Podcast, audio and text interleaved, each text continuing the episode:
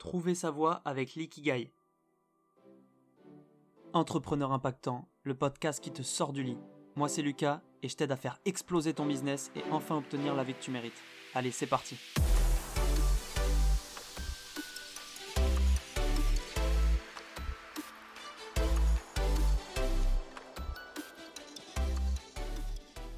Hello l'impactant, j'espère que tu vas bien ce matin. On se retrouve pour un neuvième podcast pour parler de quelque chose qui t'a intéressé. En tout cas, le premier podcast t'avait intéressé, c'était sur le même sujet.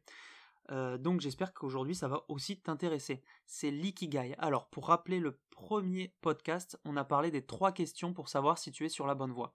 Donc si tu n'étais pas sur la bonne voie, donc que tu l'as deviné grâce à ces trois questions, justement aujourd'hui c'est fait pour toi parce que l'ikigai c'est un concept japonais qui explique comment trouver sa voie. Euh, sa passion, sa vocation, sa mission de vie.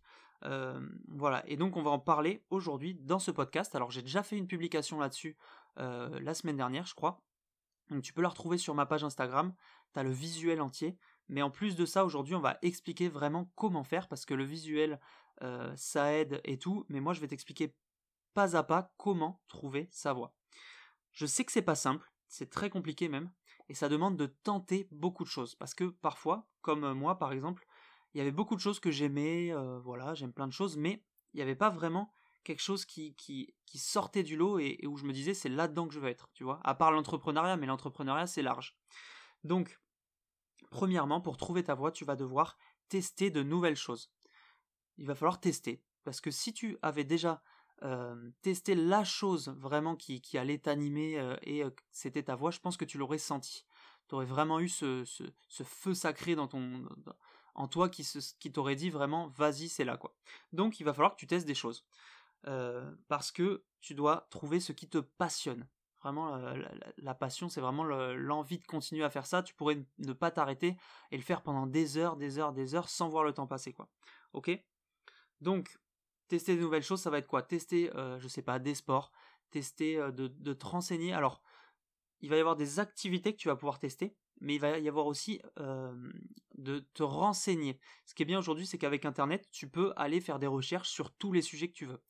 Donc peut-être va commencer à faire des recherches sur l'histoire de la France. ça se trouve, tu vas être vraiment passionné par l'histoire de la France, tu vas dire ok j'ai envie de parler de ça, je vais créer une page Insta là-dessus, euh, je vais euh, donner des, cours, euh, je sais pas aux gens sur l'histoire de la France, enfin par exemple tu vois. Donc tu vas pouvoir être renseigné sur plein de sujets. Ce qui est bien aussi c'est il y a YouTube.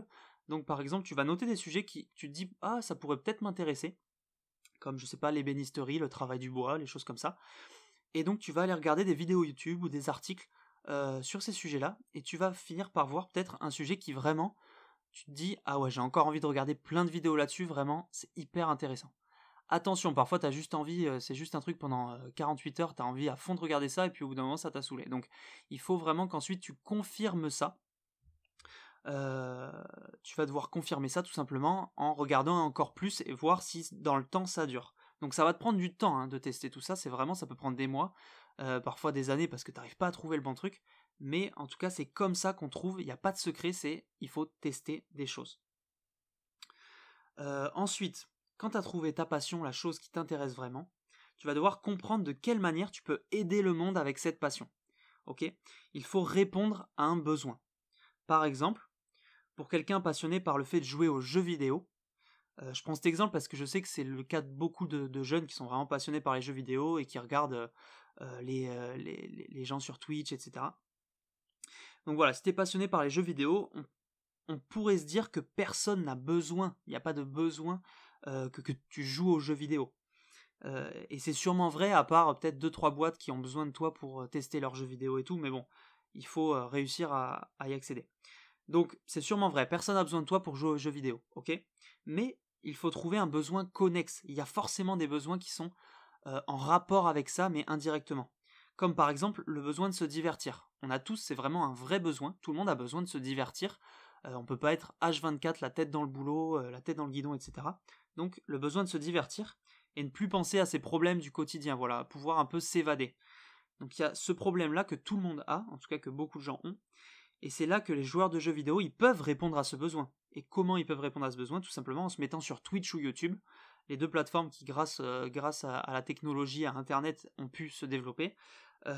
Et tu peux gagner de l'argent avec ta passion, Alors tout le monde ne le fait pas, mais en tout cas c'est un moyen, en tout cas de répondre à un besoin en jouant aux jeux vidéo. Et il y en a qui le font très bien, euh, Gotaga le, plus connu je crois. Donc voilà.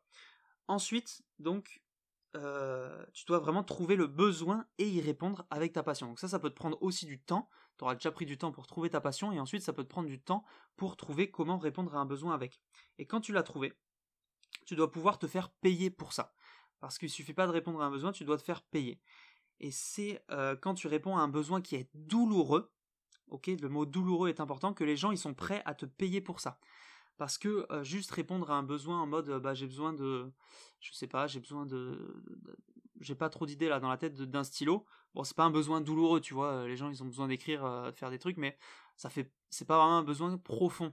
Alors que le besoin de, de je sais pas, de soigner une dépression, c'est un besoin qui est hyper douloureux, tu vois. Donc voilà. En général, c'est lié soit à la santé, que ce soit physique ou mentale, euh, aux relations, euh, les relations hommes-femmes, les relations euh, voilà amoureuses, amicales, etc. ou à l'argent. L'argent, donc faire de l'argent, avoir la liberté financière, les trucs comme ça. Ça, c'est un peu les sujets auxquels de ça, voilà, où, ça tourne autour en général les besoins, qui sont vraiment douloureux. Et ensuite, quand tu as trouvé donc comment te faire payer pour ça, tu dois être doué dans ce que tu fais, parce que si tu es passionné par un truc, que tu as trouvé comment répondre aux besoins et que tu peux te faire payer, bah si t'es pas doué dedans, euh, c'est un peu embêtant, mais tu vas pas pouvoir te faire, payer pour ça, tu vas pas pouvoir le faire en fait. Donc tu dois euh, devenir doué là-dedans. Donc forme-toi. Soit tu es déjà doué parce que tu as trouvé une passion qui, t'a tellement animé que euh, au bout d'un moment tu es devenu fort dedans.